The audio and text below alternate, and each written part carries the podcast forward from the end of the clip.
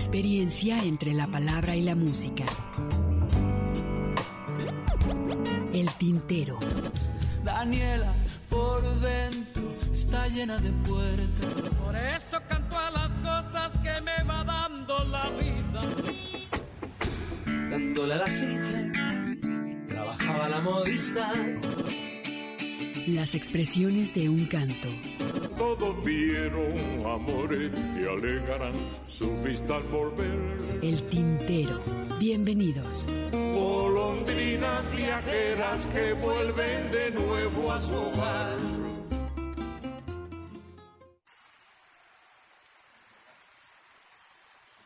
Gracias, gracias, muy amables. Qué bueno que hayan llegado a pesar de la lluvia, las manifestaciones, los globapologógicos. ¿eh? Son jarocho antiguo.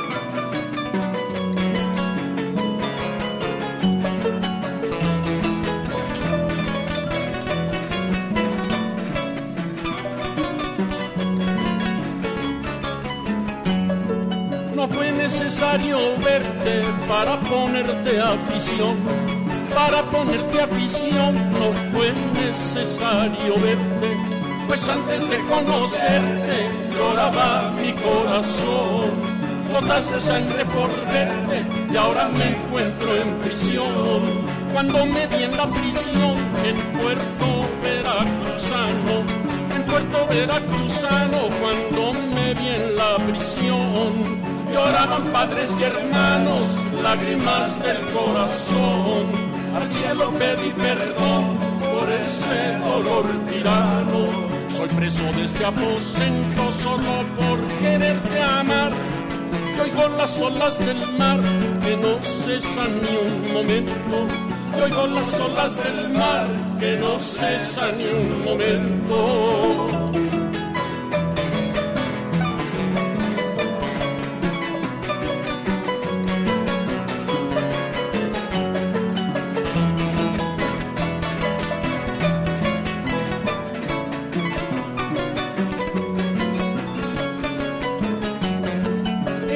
Encarcelado yo siento mi corazón naufragar, mi corazón naufragar, encarcelado yo siento, platicando con el viento, solo te vuelvo a nombrar, y oigo las olas del mar que no cesan ni un momento. Mi madre me lo decía, que había que tener cuidado, que había que tener cuidado, mi madre me lo decía yo no sabía lo que hacía y si la hubiera escuchado, en tus brazos estaría y no por ser fusilado. Soy preso de este aposento solo por quererte amar. Y oigo las olas del mar que no cesan ni un momento. Y oigo las olas del mar que no cesan ni un momento.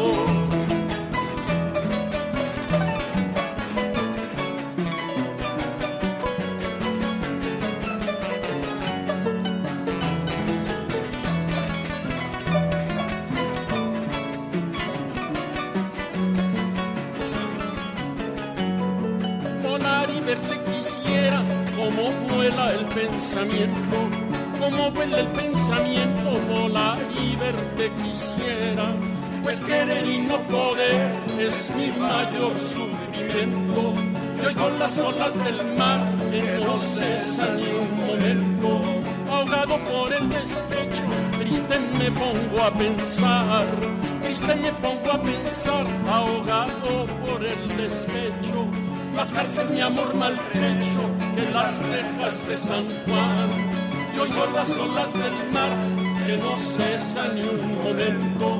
Soy preso de este aposento solo por quererte amar. Y oigo las olas del mar que no cesan ni un momento. Oigo las olas del mar que no cesan ni un momento.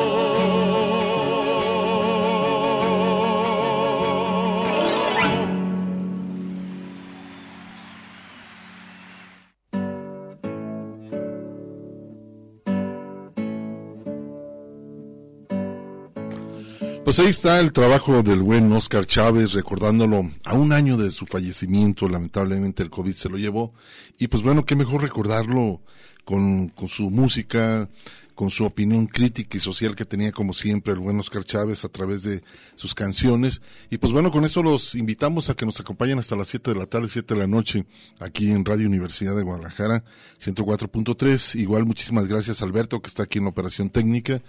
Muchísimas gracias también a Mary Salazar, que está en asistencia.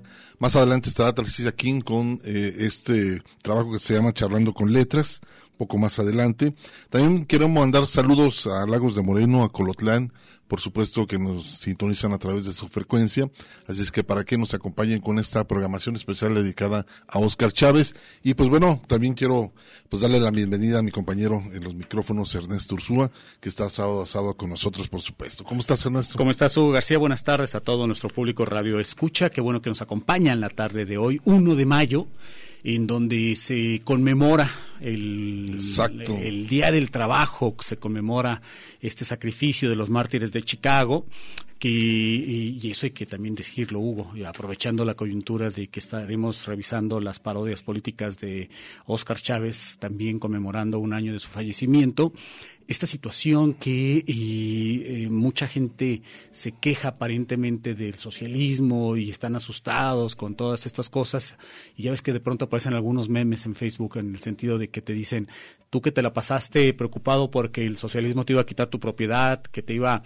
a minar tus ingresos y no sé qué tantas cosas, mientras te la pasaste luchando contra él resulta que el neoliberalismo te quitó tus ingresos, te quitó tu casa y toda, toda la riqueza que genera en realidad se va para tu patrón, ¿no? Entonces, pues ahí es una cuestión que se tiene que dimensionar y sobre todo dimensionar esta, este aspecto de todos los logros sindicales que se lograron a lo largo del siglo XX, sobre todo, finales del siglo XIX, principios del siglo, del siglo XX, en donde pasamos de jornadas laborales de hasta 16 horas diarias hasta conseguir las jornadas de 8 horas diarias.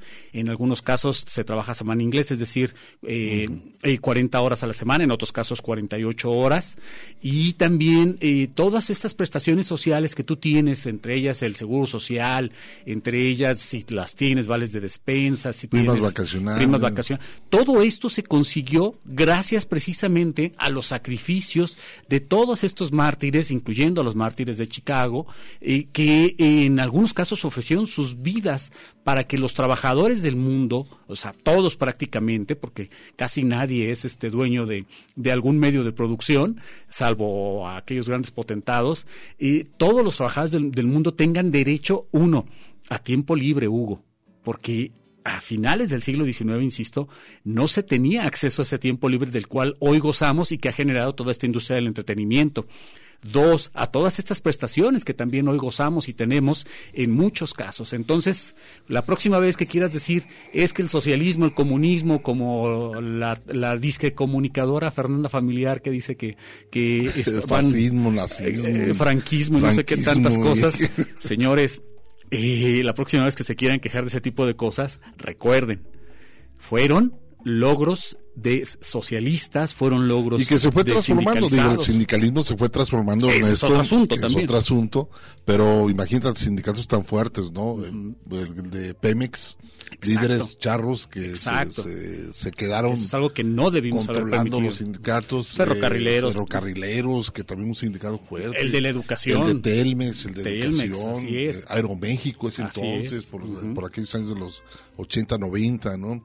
Entonces, eh, los mineros recientemente. Los, fueron, los fueron este, desplazando totalmente. Y otros se, empoderaron, ¿no? Como el caso de, Pemex, que pues ahí dos líderes han controlado totalmente. El Seguro Social, ¿no? El Seguro Social. Entonces, y que ese era el pretexto por el cual también eh, los, los gobiernos neoliberales empezaron a ahorcar. A controlar, ¿no? Ahorcar, primero ahorcar con presupuesto a todos estos, eh, a todos estos organismos, a todas estas paraestatales, después a venderlas y segundo a justificar la creación de esos monstruos que, que primero fueron, por ejemplo, el Seguro Popular, hoy el INSABI, en donde eh, justificaron, te digo, la creación de, de, estos organismos porque pues no estaban funcionando o, ya no funcionaban de manera adecuada, entre comillas, estos organismos como el ISTE, como el, el, Seguro Social, gracias a todos estos excesos que se cometieron. Entonces, ahí la cuestión es, no necesitamos crear una burocracia alterna, si logramos que la que ya tenemos funcione de manera adecuada. Pues como símbolo del charrismo, pues es Fidel Velázquez, ¿no? De la CTM. Los chavos que hoy no se acuerdan inclusive, bueno, pues tiene toda una historia ese señor que inclusive llegó a, apoyar presidentes, a poner este... A poner presidentes. Y poner diputados, ¿no? O sea, el sindicato ya metido en el control político del país, ¿no? A través de Fidel Velázquez, que bueno, a ver si nos alcanza a escuchar en la parodia de Fidel Velázquez, que, que muy este puntual la, la, realizó y la compuso este Oscar Chávez. Pero por lo pronto vamos a escuchar un tema, ¿no? Y pues bueno, dedicárselo a los diputados, eh, este, este trabajo también muy interesante, nocturno a un diputado, que inclusive lo acompaña Guillermo Velázquez. ¿Y cómo es esto, no? El hecho de, de la transformación de la política en nuestro país ha sido muy lamentable, ¿no? Y a través de la canción Oscar Chávez lo, lo plantea en su momento del año de 1985 y pues bueno, eh, tú bien sabes que la política eh, tiene su respeto, ¿no? El hecho de iniciar, no sé, eh, podríamos decir como presidente de colonos, ¿no? Inicias. Luego después, bueno, tienes el aceptamiento de la, gente y pues ya te vienes como diputado, ¿no? Luego de ahí le brincas a, senador. Que sigue Luego ahí vas como presidente municipal y luego a la gobernatura y luego a la senaduría y luego ya una secretaría y al rato ya te terminas siendo un presidente, ¿no? Pero lo que voy es esto, Ernesto, el hecho de la política es eh, ir hacia adelante, ¿sí? El hecho de, lo ideal. bueno, la política estaba establecida en esa forma, donde tú ibas caminando hacia adelante. ¿Y qué ha pasado? Que ahora la política, hay gobernadores buscando una presidentas municipales, hay secretarios buscando una diputación. O sea, se corrompió totalmente hasta el principio ideológico de los partidos. Es que no hay principio ideológico, Hugo. no, sí hay dentro de los partidos. Eh, no, eso dicen ellos, pero la realidad es que no lo hay. Pero no lo respeta. Entonces vienen hacia atrás este, seguir estando en el presupuesto, ¿no? Exacto. Buscar el, dinero público. Es que esa es la parte eh, delicada y bueno, me quedé pensando eso que mencionabas, que bueno, el, camino ideal sería precisamente ir escalando en, en, los puestos públicos. En el ámbito eh, político. si, te si te profesionalizas en el ámbito político.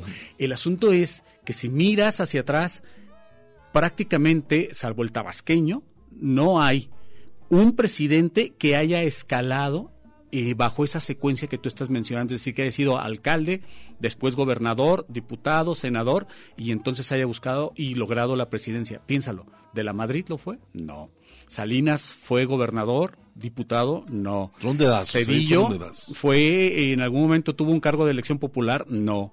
Eh, Fox, Fox, bueno, pues Fox sí fue, gobernador, del estado. Y, bueno, él, él sí. Este, el, michoacano mm, fue eh, gobernador de Michoacán, no. Si fue, llegó a ser senador, no, creo que no, solo fue eh, diputado federal.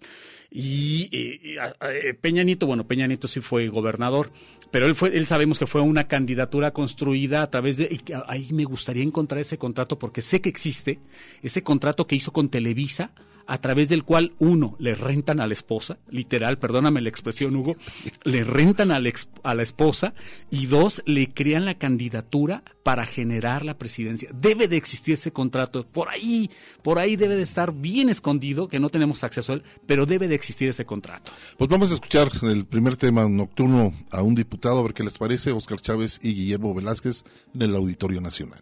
Buenas, muy buenas las tengan. Les pido que se aprevengan ciudadanos electores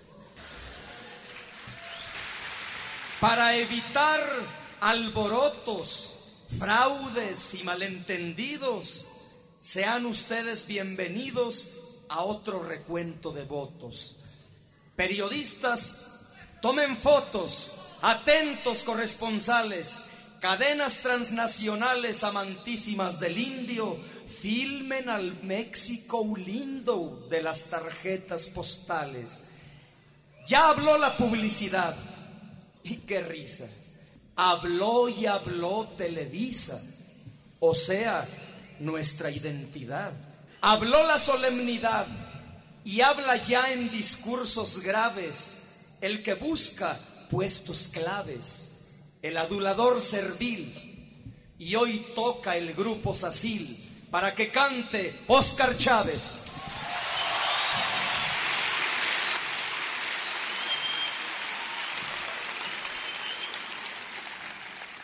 Curul se le llama el, escaño o silla que ocupan los diputados y los senadores.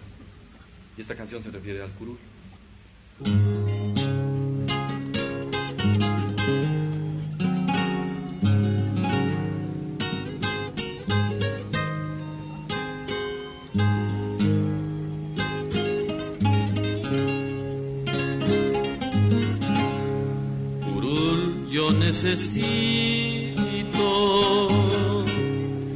Decirte que me muero,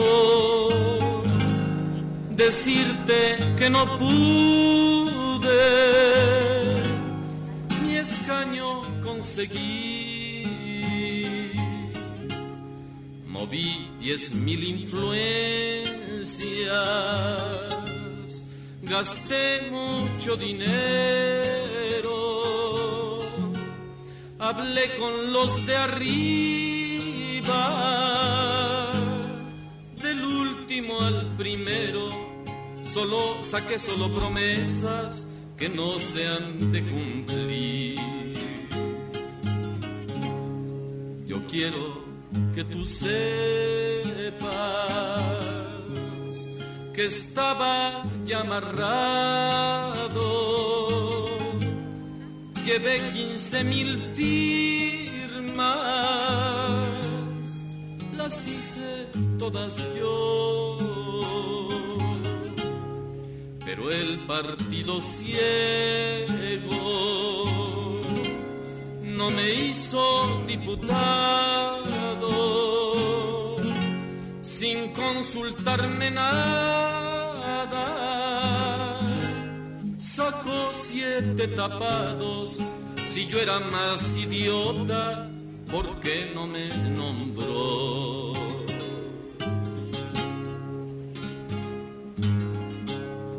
Hermoso hubiera sido vivir allí en Donceles por tres benditos años trabajar, probar del presupuesto las exquisitas mieles,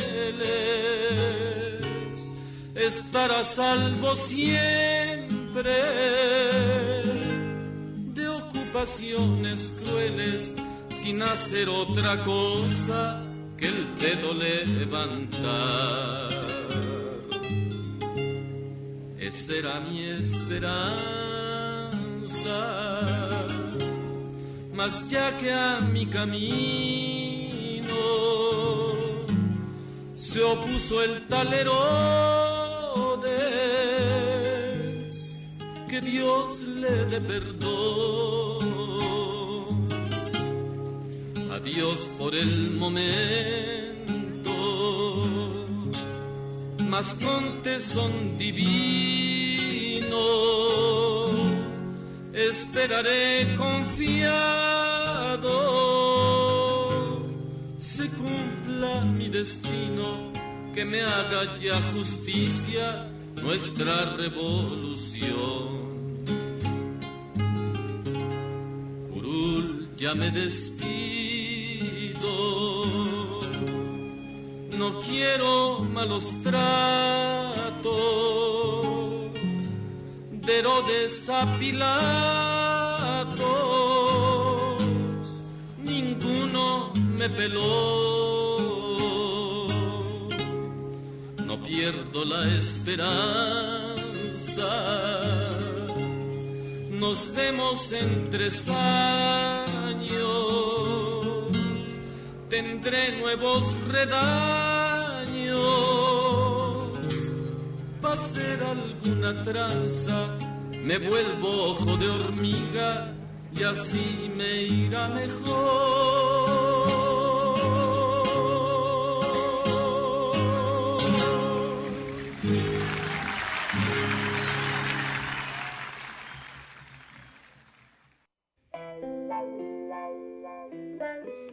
Pues cómo no recordar al buen Oscar Chávez con esa parodia nocturno a un diputado, donde por primera vez se encuentra con Guillermo Velázquez en 1975 y bueno, eh, hacen un concierto interesante dentro de las parodias. Y hace entonces eh, 75 que estaba presidente eh, López Portillo. López Portillo. No, perdón, mi corrijo, era Luis Echeverría. El López Portillo entra en el 76.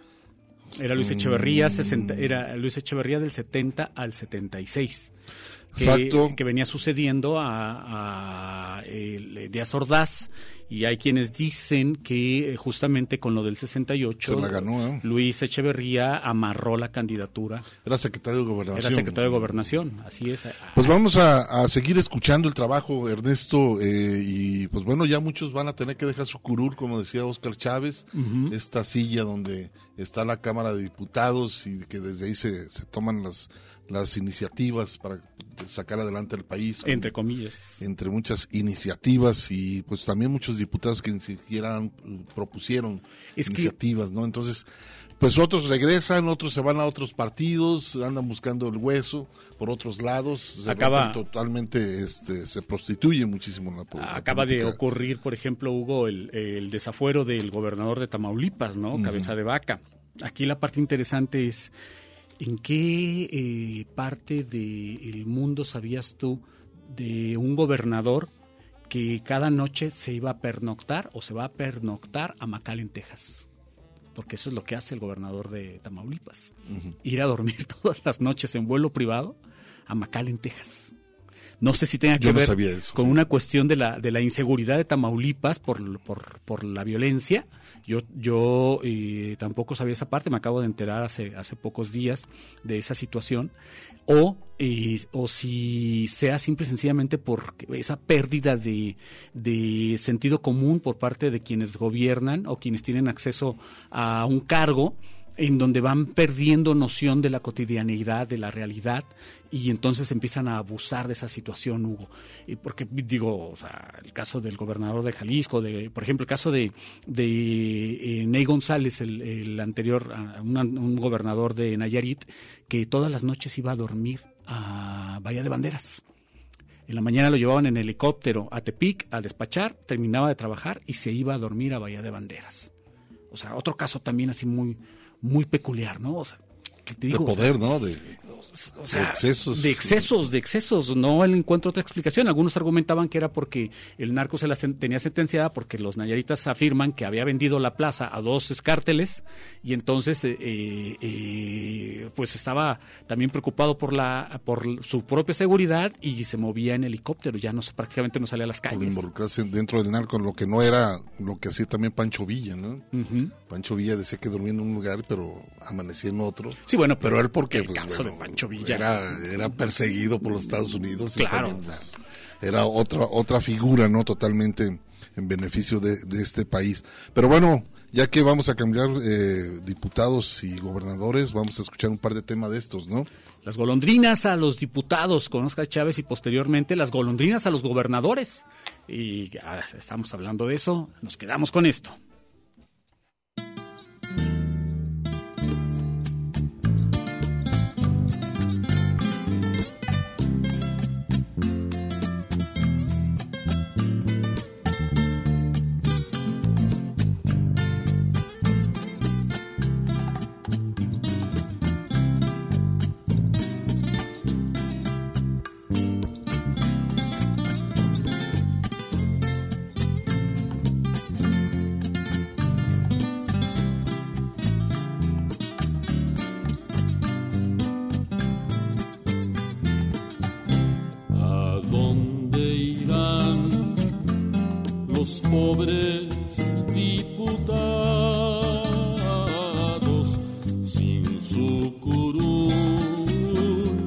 que nada les costó. si Sifonaco les donará un sillón para que aposenten sus nachas sin honor.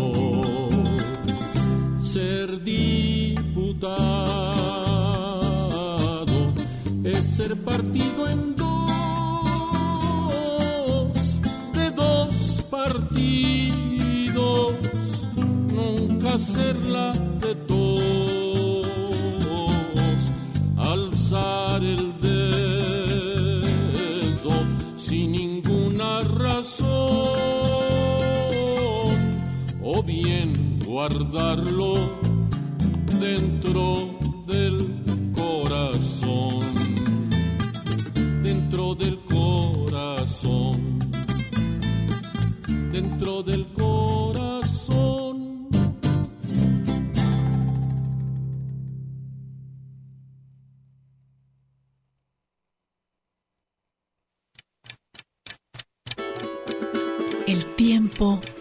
su historia.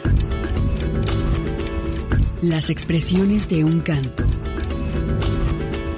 Oscar Chávez. Es muy difícil la parodia porque requiere mucho trabajo y es muy ingrato porque es poco, se muere muy pronto, ¿no? Porque es un género inmediato, porque estás criticando cosas que van, que van sucediendo. Es difícil darle, aparte del trabajo que cuesta hacerlas, el que salgas en su oportunidad, porque se te pasa tantito tiempo que ya no.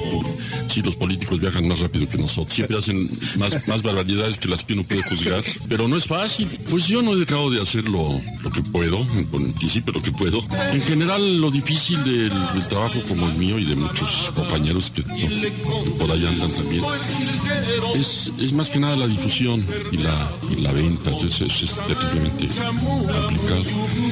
Andar buscando espacios pues, siempre es la batalla para todos, ¿no? La radio, la televisión, el cine, la prensa, pues todo es muy difícil, es una batalla diaria, ¿no? Una experiencia entre la palabra y la música. Una gota, un canto. El tintero.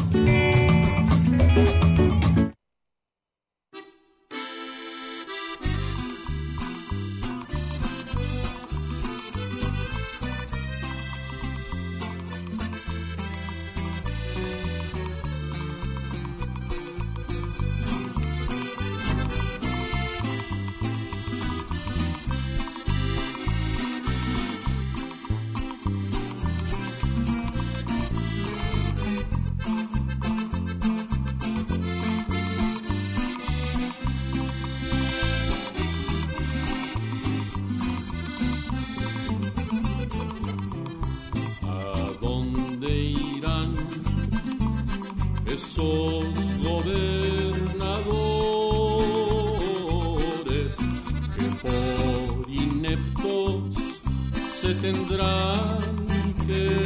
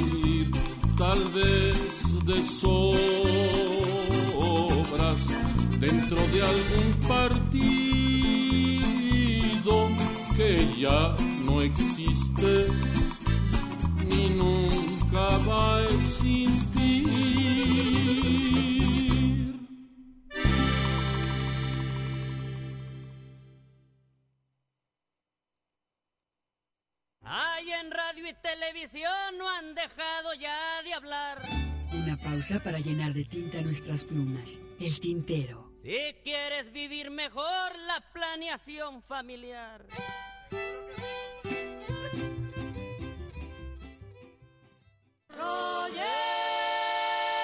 Escuchas el tintero.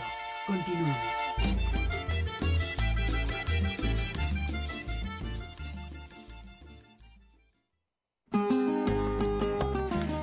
Regresamos, Hugo, Así es. este corte. De Ernesto, tenemos algunos comentarios. Antonio Hernández, feliz, eh, feliz día a todos escuchando el programa. Muchísimas gracias, Antonio. Alejandro Zapata Saludos a los Tintor Escuchas, ya nos acá nos agregó escuchas. Muchísimas gracias Alejandro. Luis Mesa, eh, ya la escucha, interesante los comentarios en medio de tanta eh, eh político. Político, ojalá pase pronto, nos dice Luis Mesa.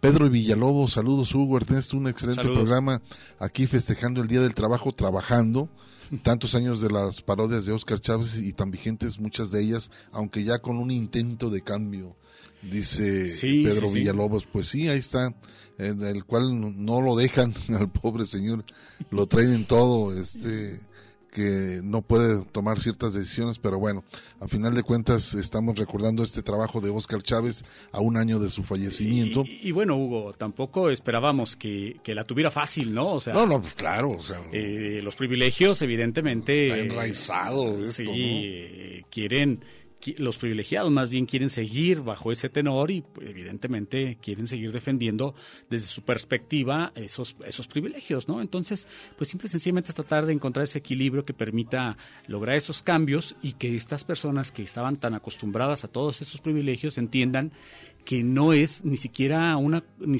ni siquiera una cuestión de ataque personal, no es una cuestión en la cual a través de estos privilegios ellos salían beneficiados a través de esta élite política económica salían beneficiados eh, con un desprecio eh, total a, los que menos tienen, ¿no? Ahora lo que hay que entender es que pues es hasta un derecho humano, Hugo. Por supuesto. La, repartición de, de, la riqueza, ¿no? No se trata de quitarles, se trata de, de, que, de que los de abajo también ganen. Se llama igualdad, ¿no? Exactamente. Vamos a continuar. Eh, tenemos también la línea telefónica, por acá está Mari, es el 31 34 22 22 extensión 12801 y 12803. También tenemos la página del Face ya abierta para, para que nos hagan sus comentarios. Y hay un tema muy interesante, Ernesto, también es esto te tiene mucho que ver con el Estado Mayor Presidencial. Esta parodia, pues bueno, se llama El Gualura de Levita donde pues bueno, ¿te acuerdas de López Portillo y muchos presidentes, los viajes que hacían de los Pinos al Palacio Nacional, este, toda la, seguridad que conllevaba el Estado Mayor Presidencial, creo que eran arriba de 1.300 personas que componían el Estado Mayor Presidencial. Que era la fuerza de élite, de la, seguridad, de la seguridad para... La seguridad no únicamente al presidente, sino a toda la familia, toda la estructura, que después de, de, ser presidentes también les asignaban esa seguridad el Estado Mayor Presidencial, que iba muchísimo dinero a través de eso ¿eh? Ya no, es, ya no es a través del Estado Mayor Presidencial, pero siguen teniéndola. ¿eh? Las incorporó, creo que fueron en, este periodo de, López Obrador, se, desaparece, el, Estado Mayor, Presidencial. ¿no?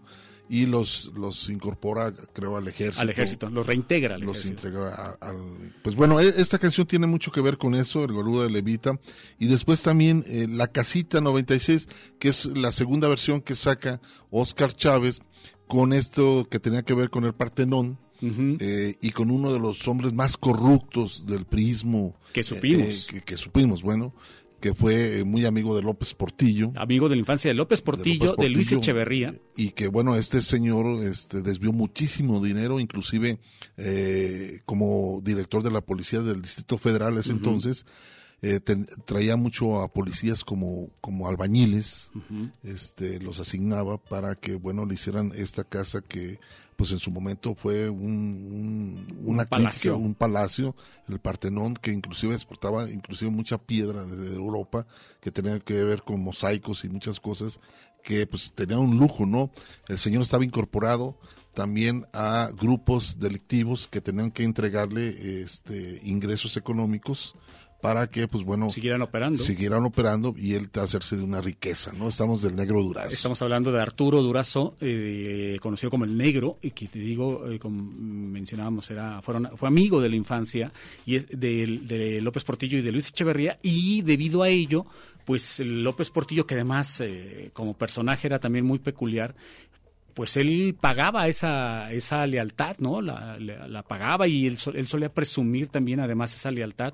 Era también un hombre de Estado, entre comillas, tenía una, una visión de Estado muy particular, pero él reconocía esa lealtad. Incluso esa famosa frase de cuando le preguntaron por su hijo, ¿te acuerdas? Que decía, él es el orgullo de mi nepotismo y entre otras cosas, ¿no? Su hermana la puso como dirigente también de eh, eh, radio y televisión, de cinematografía, de cinematografía de la Secretaría de Gobernación y entre muchas otras cosas, ¿no? Los excesos, por ejemplo, que se hablaban de Carmen Romano de López Portillo, la esposa en ese entonces, eh, que le gustaba, le gustaba, no sé si tocar el piano o que le tocaran el piano y metían un piano en el avión presidencial para en las giras presidenciales ir, escuchando, o sea, a ese nivel de lo que hablábamos de, los excesos, de corrupción y de excesos, ¿no? Pues hay que recordar esos dos temas, ¿no? De Oscar Chávez, el guarura de Levita, y lo ligamos con la casita 96 de Oscar Chávez.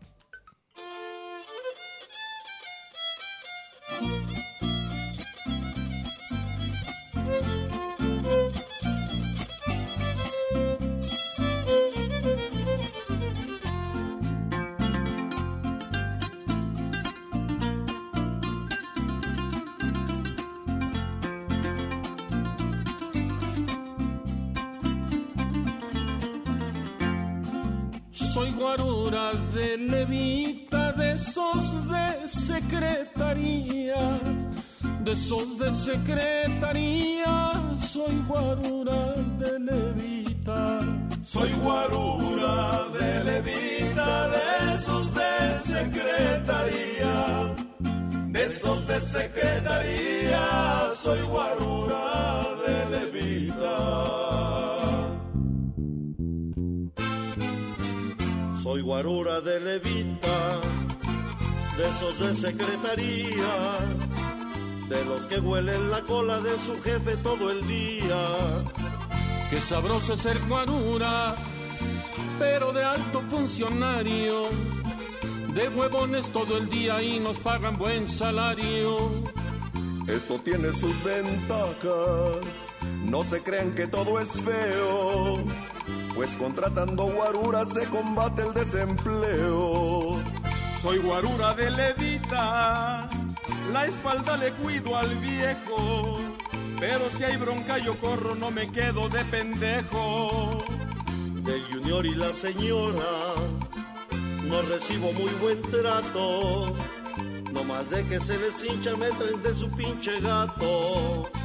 A mi experto en subversiones y hombre de tantos tanates, me cargan con la canasta de chiles y jitomates. Somos tantos los guaruras contratados por ahí que ya nos organizamos como otro sector del PRI. Y a veces la hueva es tanta y tan chido hacerse pato que nos están dando ganas de formar un sindicato pero aguanta ser guarura. Si el patrón no anda con prisa, lo esperamos en el coche soportando Televisa. Con pirujas y amigochas, me la pachangueo bien padre. Y apañando ciudadanos de veras no tengo madre. No hay una hembra que resista mi porte internacional soy guarura de levita, no mendigo judicial.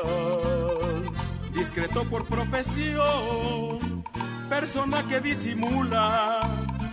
No puedo andar de hocicón porque me echan al río Tula.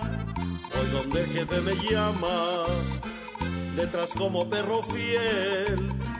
Solo al baño y a la cama no me meto yo con él. Cuidando a mi liderazo y yendo a donde me manda. Yo sé bien qué tranzas hace y con cuántas viejas anda. Yo para qué me preocupo, sin saber ni el silabario. Vendo por ahí mis memorias y me vuelvo millonario.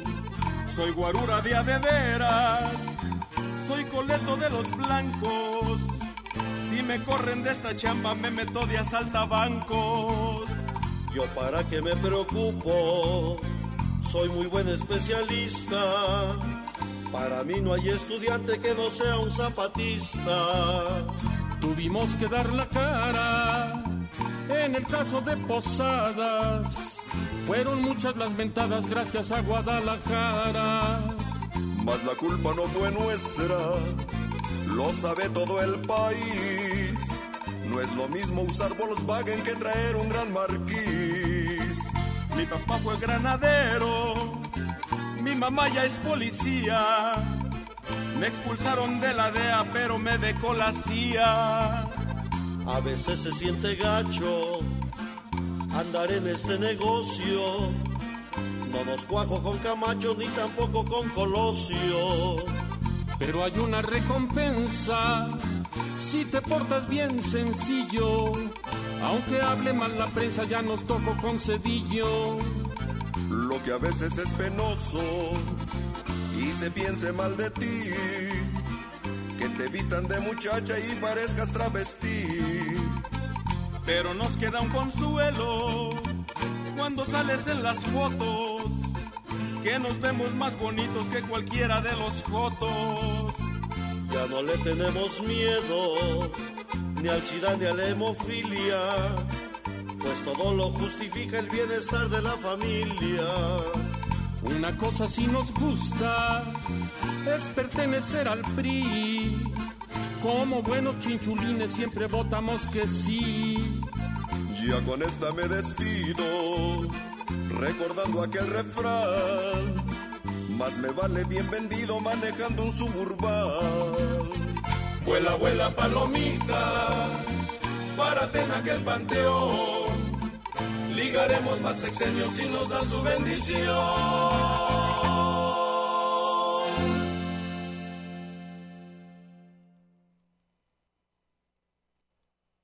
Escuchas el tintero. Que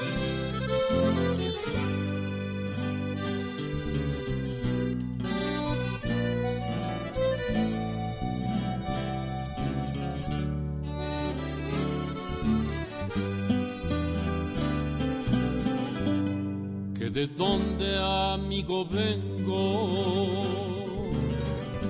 de un reclusorio que tengo en el sur de la ciudad tiene más de cuatro esquinas, con paredes sin vitrinas, es una preciosidad. Tiene muchos dormitorios, todos con sus mingitorios para el uno y para el dos servicio de hotelería, restaurante y droguería, por si te gana la tos, presta todos los servicios para los mejores vicios que puedas imaginar marihuana de Tijuana, cocaína colombiana y hasta crack para refinar. Cualquier licor se destila como el efecto tequila que nos hace trasudar también sidral de manzana, que mañana con mañana nos tenemos que tragar. La banca y se maneja con ayuda de tu vieja que te va a depositar del extranjero, con un cheque de viajero, ni siquiera hay que firmar. Está cubierto de rejas, parece un panal de abejas, solo para disimular se vive mejor que en casa, con los dedos en la masa, la pasa uno a todo dar. Eso sí, la vigilancia se lleva algo de ganancia, no lo puedes evitar. La judicial y la CIA, la DEA y la policía, algo se han de agandallar. Y si hablamos de placeres, está lleno de mujeres a pesar de tanto güey. Si tu gusto es exquisito, nunca falta algún bonito esos que les dicen gay. Si tú quieres dormitorio, guardería y sanatorio, tú nomás diles que sí. Aquí está el mero holgorio, no te cuesta ni el velorio si no renuncias al PRI. Aunque hablen muy mal de él, en México no hay hotel que se le pueda igualar. Sales y entras cuando quieres, con cuates y con mujeres, a chupar y hasta bailar. Ya tenemos sucursales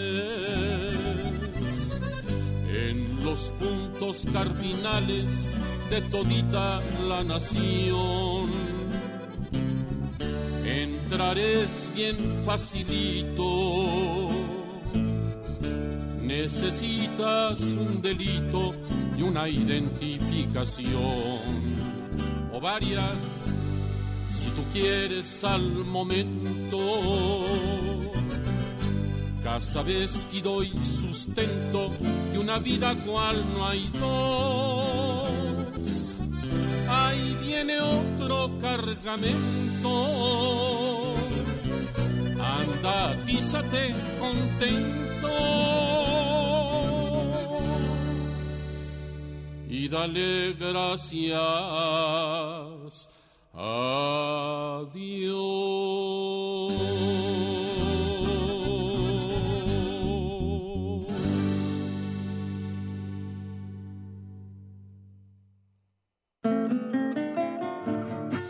Pues cómo no recordar estos dos temas, Ernesto, y cruda realidad de lo que ha vivido nuestro país con, y sigue viviendo con esta política.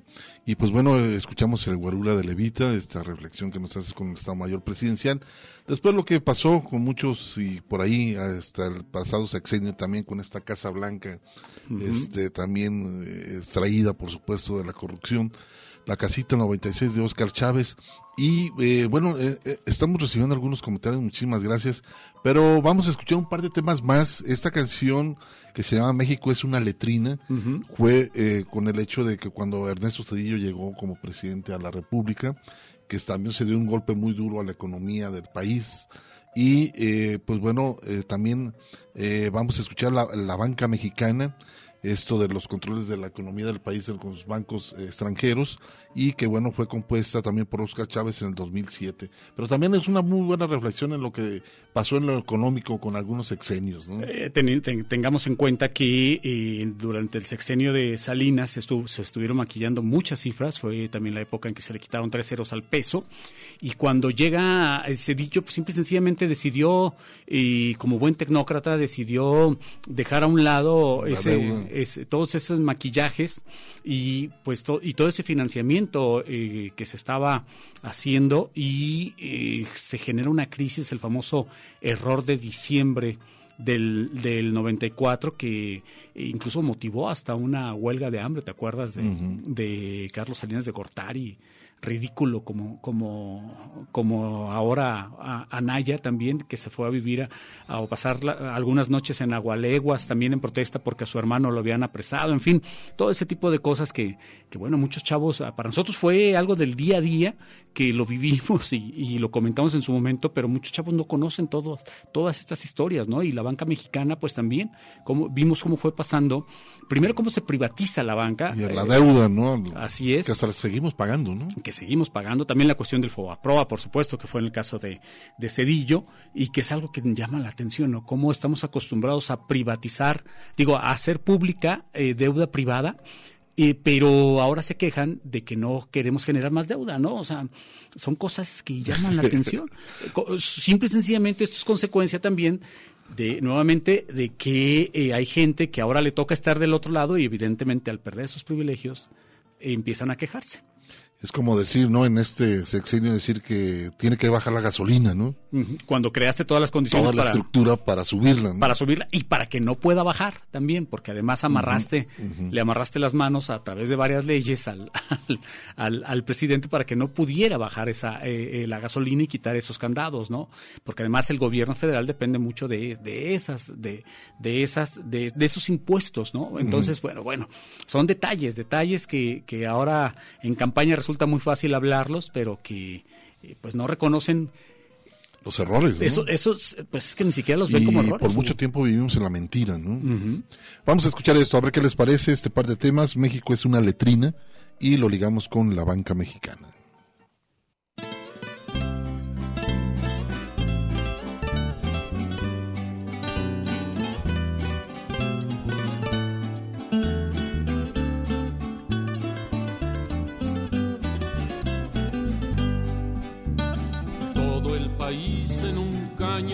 México es una letrina, todo el país en un caño, México es una letrina, huele a caca de gallina, huele a caca de gallina, huele a caca de gallina,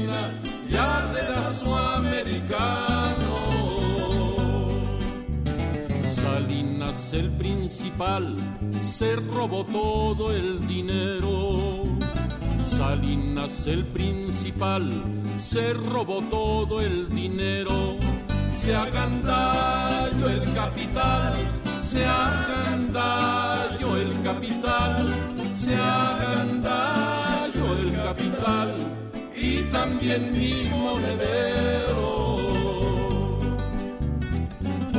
Hombres de maíz pobrecitos mexicanos, pobres hombres de maíz, pobrecitos mexicanos, pobrecito mi país, pobrecito mi país, pobrecito mi país, gobernado por enanos. cuerno de la abundancia abunda si de pobreza. El cuerno de la abundancia abunda si de pobreza. De hambre frío y de tristeza, de hambre frío y de tristeza, de hambre frío y de tristeza y una pestosa La boca me sabe a sangre, a pólvora y a cerillo. La boca me sabe a sangre, a pólvora y a cerillo. Hay que lavarse los dientes, hay que lavarse los dientes, hay que lavarse los dientes con atole de cerillo.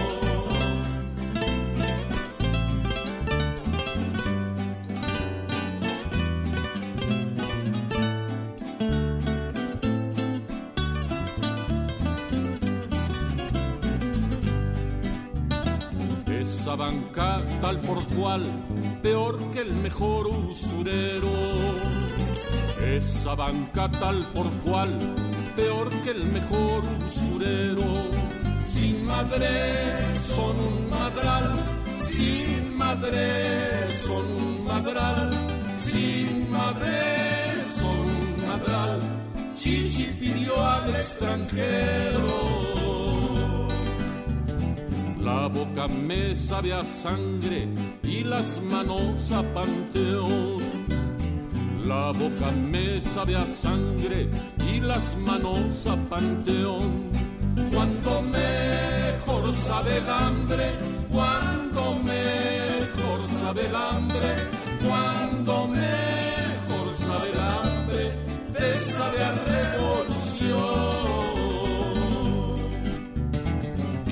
que soy hombre malo porque me siento muy mal Dicen que soy hombre malo porque me siento muy mal. Es que estoy asegurado, es que estoy asegurado, es que estoy asegurado en el seguro social. La águila siendo animal, volo para el extranjero la águila siendo animal, volo para el extranjero. En Suiza depositó, en Suiza depositó, en Suiza depositó. Vaya pájaro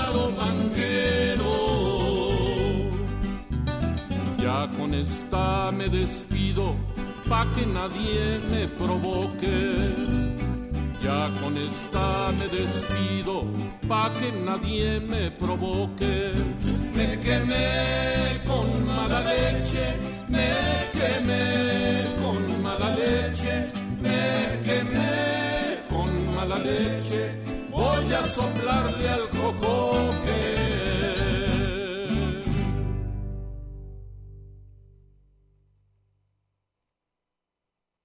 Escuchas el tintero. El año pasado cantamos unas eh, parodias, una dedicada a esta extraña transformación que ha, que ha dado eh, la banca en nuestro país. Y esta es una parodia que se llama La Banca Mexicana.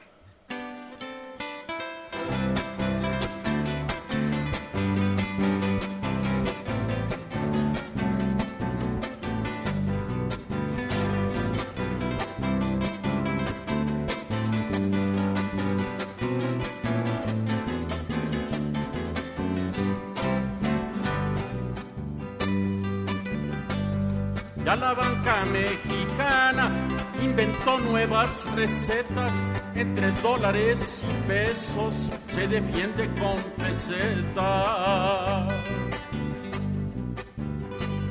Volvemos a la conquista, México es tienda de raya, entre Bilbao y Vizcaya, nuestra suerte está prevista. El peso está congelado nunca será como ayer. Nuestro sueño lo ha comprado la banca de Santander. Si es el asunto, ya no te hagas ningún plan, todo te lo arregla junto la banca de Citibank.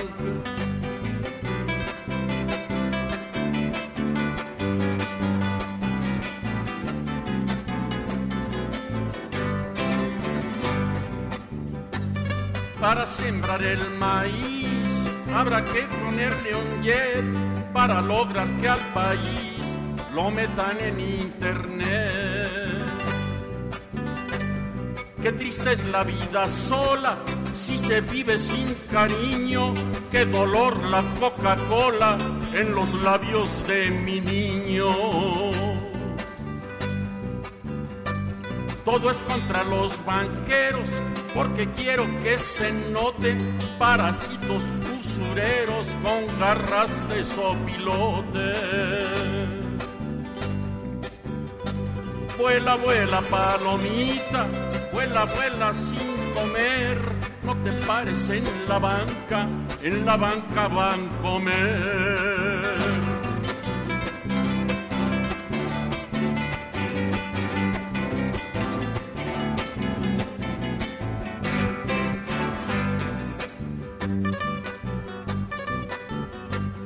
Esta banca mexicana, Transadinosaurio Rex, le ha vencido a la gringada, la golfa de Banamex. Y Y si son cajas de ahorro, ya nos llevo la chingada, aunque no tengamos nada, el presidente es cotorro. Va cerrar con broche de oro y para que te sientas mal, se ha vendido sin decoro todo el Banco Nacional.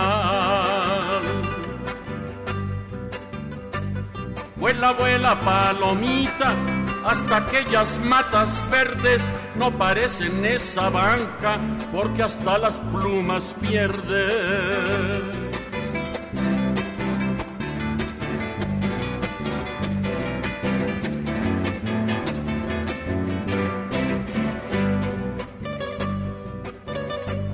Vuela, vuela, palomita, párate en aquella escoba, no pases por foba proa, que hasta los huevos te roba. Vuela, vuela, pajarote, que vives en tu nidote, es que no soy pajarote, soy un pinche guajolote.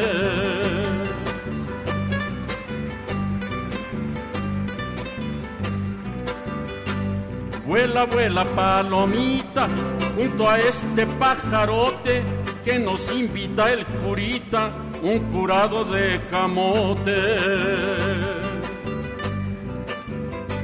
Vuela, vuela, pajarote, párate en el auditorio para despedirnos juntos de este público notorio.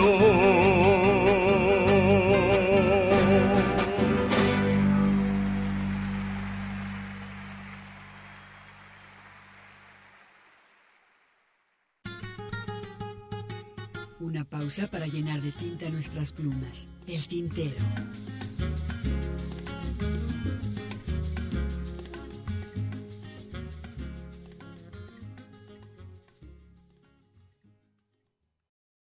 Yo era un virus tropical. Escuchas el tintero. Continuamos. Está traficando con la revolución y con sus puntos de vista.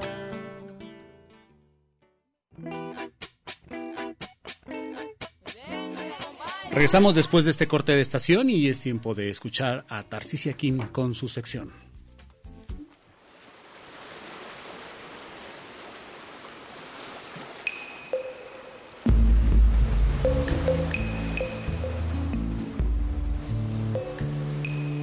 La Petite Morte. Charlando con letras. Mojándolo todo volando por universos de licor. Con Tarcisia Kim. Mojándolo todo. He escrito tantos versos que cuando se me pide leer alguno de los muchos miles de versos que conforman mis libros, suelo no atinar al, a lo ideal. Sábado hermoso, muy buenas tardes. Ya estamos aquí en Radio Universidad de Guadalajara, en El Tintero, en Charlando con Letras. Es un placer para mí, como cada sábado que tengo la oportunidad de pues compartir con ustedes este espacio. La verdad estoy contenta y aparte el día de hoy estoy emocionadísima porque tengo de invitado a una persona que aparte de que admiro por su trabajo literario, eh, lo quiero mucho como amigo desde hace muchos años y espero que, que pues ustedes también puedan admirarlo por sus letras y también puedan admirarlo eh, pues por la persona que es. Con ustedes, señores y señoras, Antonio Macías. Muchas gracias, eh, por esa eh, presentación y también por la invitación de estar aquí. Yo creo que yo estoy más feliz que tú si eso ah, es posible para las consecuencias de cada quien de estar por acá, no solamente de de verte después de, un tiempo, de compartir y, y, que siempre mm, nos una y nos unamos a otras personas a través de la poesía. Eso es de alguna manera una especie de magia. Entonces, por eso estamos aquí y por ti y por todos los que escuchan el tintero. Eh, es un verdadero placer. Gracias, Antonio, que de verdad, qué gusto, qué gusto tenerte. Bueno, yo ya te conozco, pero la gente que está ahí atrás, con sus oídos atentos, no te conoce. Entonces, empecemos por platicarles un poquito de ti. ¿Quién es Antonio Macías en respecto a las letras? ¿Cómo se forma? ¿Cómo es que empieza a escribir? ¿Cómo es que llega a decirse poeta? Ah, bueno, en, inicio eh, despego con el final, que es, yo no, no me nombro como poeta. O sea, Mentira, ah, me acabas de decir hace rato, soy eh, poeta. Era, era una broma. no, nunca me nombro porque, digo, este, yo me, me, nombro escritor, y porque ese es mi oficio, ¿no? Eh, y para llegar a eso fue eh, pues un camino, mm, sí, difícil y largo, porque generalmente se romantiza esta idea de que el escritor es esta, este personaje que utiliza uh, unos lentes eh, cafés y que está enfrente de una chimenea eh, con un saco de cuadritos que tiene parches en los codos, eh, fumando una pipa y tomando una copa de coñac y que teclea con una especie de inspiración divina eh, lo que se le va ocurriendo en la cabeza, ¿no? Y, la realidad es algo muy alejado de eso. O sea, el escritor está sentado en una, en, en, una silla durante muchísimas horas y es eh, buscar definir esa parte. La inspiración, hay una frase de, de, Picasso que no es santo de mi devoción, pero que la frase es muy buena, que dice que no, le, lo entrevistaban de la revista Times y le preguntaban sobre si creía en las musas y él responde, pues no sé si existen, pero si existen es mejor que te encuentren trabajando. Y prácticamente ese es el oficio de la escritura.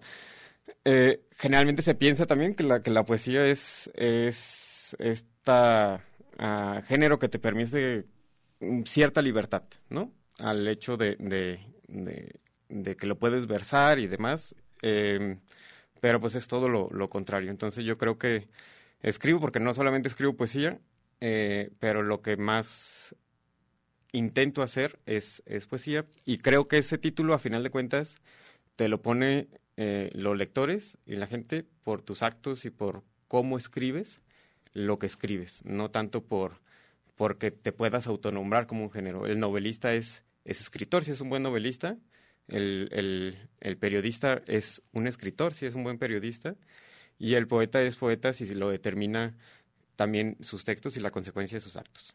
Creo ok, pero ¿cómo llegaste a esto? Ah, creo que por, por la oportunidad de dejarme creer que se podía hacer algo, darme cuenta que no era tan fácil y ser rotundamente terco.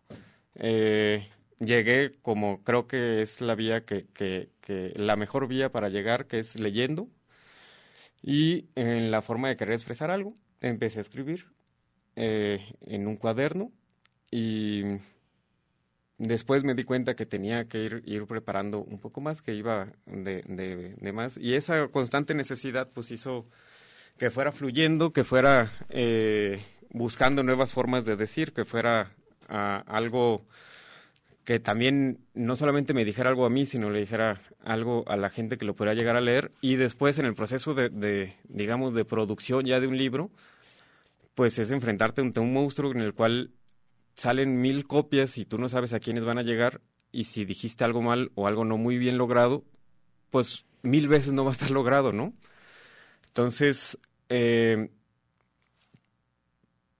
pues fue una serie de consecuencias muy largas de, de, cómo llegas a, a, dedicarte a esto, pero yo creo que es ser rotundamente terco, amar con, con, con, muchísima pasión la literatura y nunca darse con la idea de que lo has logrado. O sea, yo creo que cada libro, cada texto, cada poema, eh, siempre tiene que quedar una especie de, mm, pues ya no, ya quisiera darle más, o la próxima lo voy a hacer eh, mejor, porque si no, pues ahí te quedas, ¿no? O sea, un escritor que dice, lo, lo logrado, esta es mi obra maestra, pues, ¿qué más puede dar?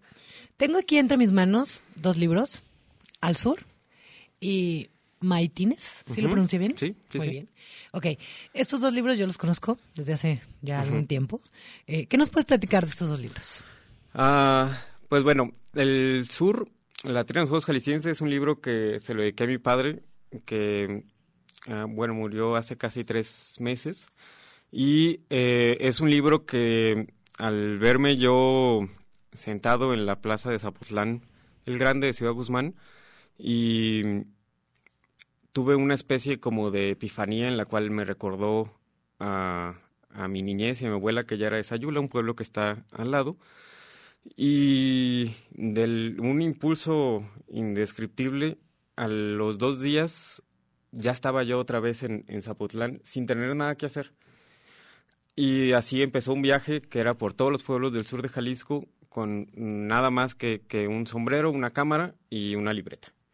Y trataba de buscar a un abuelo que yo nunca conocí, eh, que también era de oriundo de allá, y mi amor por los pueblos del sur, que siempre me, me, me gusta. Entonces, es un libro que trata de narrar uh, la comida, las tradiciones, los colores, los fuegos de Zapotlán Grande, Sayula, Tapalpa, a Temajac de Brizuela, todos los pueblos del sur de Jalisco, dedicado a, a, a, mi jefe, al abuelo que nunca conocí y a mi abuela que fue la que me enseñó a leer. ¿Y Maitanes? Maitines. Ah, Maitines, perdón. Maitines es una cosa muy loca. Eh, yo decidí ponerle un, título de una palabra que no, que no es conocida, eh, con cierta maña, y eh, nace a través de eh, querer, más bien, es um, develar lo que para mí significa la noche, porque yo soy nocturno. O sea, ahorita estoy fuera de mis horarios, ¿no? Esta es la hora en la que me voy levantando generalmente. Yo hago mi día de, de noche. Entonces, Maitines es, es una actividad eh, monástica eh, de la liturgia de las horas, de todo este asunto, de los monjes medievales y demás, muy influenciado pues en los capítulos de El nombre de la rosa, Humberto Eco. Y eh, mi idea era, pues yo hacer mis maitines. La poesía es mis maitines, ¿no? Es ese rezo libre que tienes hacia lo divino. Yo lo hago con poesía, es mi manera de creencia. Ahorita que estás diciendo eso, tu definición muy personal, no la literaria, no, no la que todo el mundo conoce uh -huh. o no la que todo el mundo espera. ¿Qué significa poesía para Antonio Macías? Eso, silencio. Silencio. En una, en, en, una ciudad, en un mundo lleno de ruido, donde todo son noticias, son noticias malas, o es eh, política, es el radio, el, zeta, el sonido del zetagás, es cosas tan estridentes, sonido del teléfono, uh, notificaciones de WhatsApp, un montón de cosas que, que, te, que te alejan de ti. El silencio es necesario y la poesía es algo que te, que te devuelve a ti mismo, a tu sentido humano y te conecta con, con ese silencio tan necesario que a veces hasta le tenemos miedo como seres humanos. ¿Cuáles son los, los uh, escritores, poetas que más te han marcado, influenciado y ahorillado a escribir? Puedo contestar como un expresidente, eh, pero me, voy a escuchar mejor más docto. Y no, mira, la verdad es que eh, hay un poeta en particular que admiro muchísimo, no solamente, yo creo que los poetas, todos los artistas, artistas, artistas, eh, hay que, se convierten en artistas por la congruencia de su obra con su vida. Eh, lo demás es, es un oficiante, ¿no? Es un trabajador de, de lo creativo. Y eh, Roque Dalton, un poeta poco conocido, eh, salvadoreño, eh, es yo creo que uno de los poetas con los que más me, me ha impactado y también de cierta manera me siento identificado, por eso me, me encanta. Eh, Federico García Lorca, eh, también es con un final un poco trágico. Charles Baudelaire, que fue uno de los primeros poetas que, que, que, leí uh, y que también me, cambió por completo la vida. Juan Gelman me, gusta mucho. Eh, José Emilio Pacheco, su poesía también soy, soy este, muy fan. Y pues así de, de los que ya no están, ¿no? De los que sí están, eh, pues también la lista es, es, es, larga, pero más que de poesía, pues también hay, es, eh, por ejemplo, Humberto Eco es uno de los que están en mi, en mi, en mi top.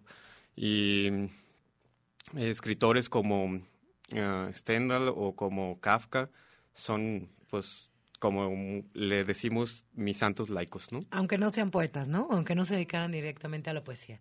Bueno, hablando de la poesía, ¿qué te parece si eh, preparas algo para, para sí. que la gente nos, pues, escuche, escuche tu voz, escuche tu, tu aliento dentro de, de, lo que haces en el trabajo poético? Y mientras tanto, en lo que él busca este poema que nos vaya a leer, yo les digo que tengo aquí cinco libros, eh, dos libros de Al Sur y tres de Maitines, ay, que me cuesta trabajo pronunciarlo, pero bueno, ya nos explicó aquí Antonio de lo que se trata el, el título.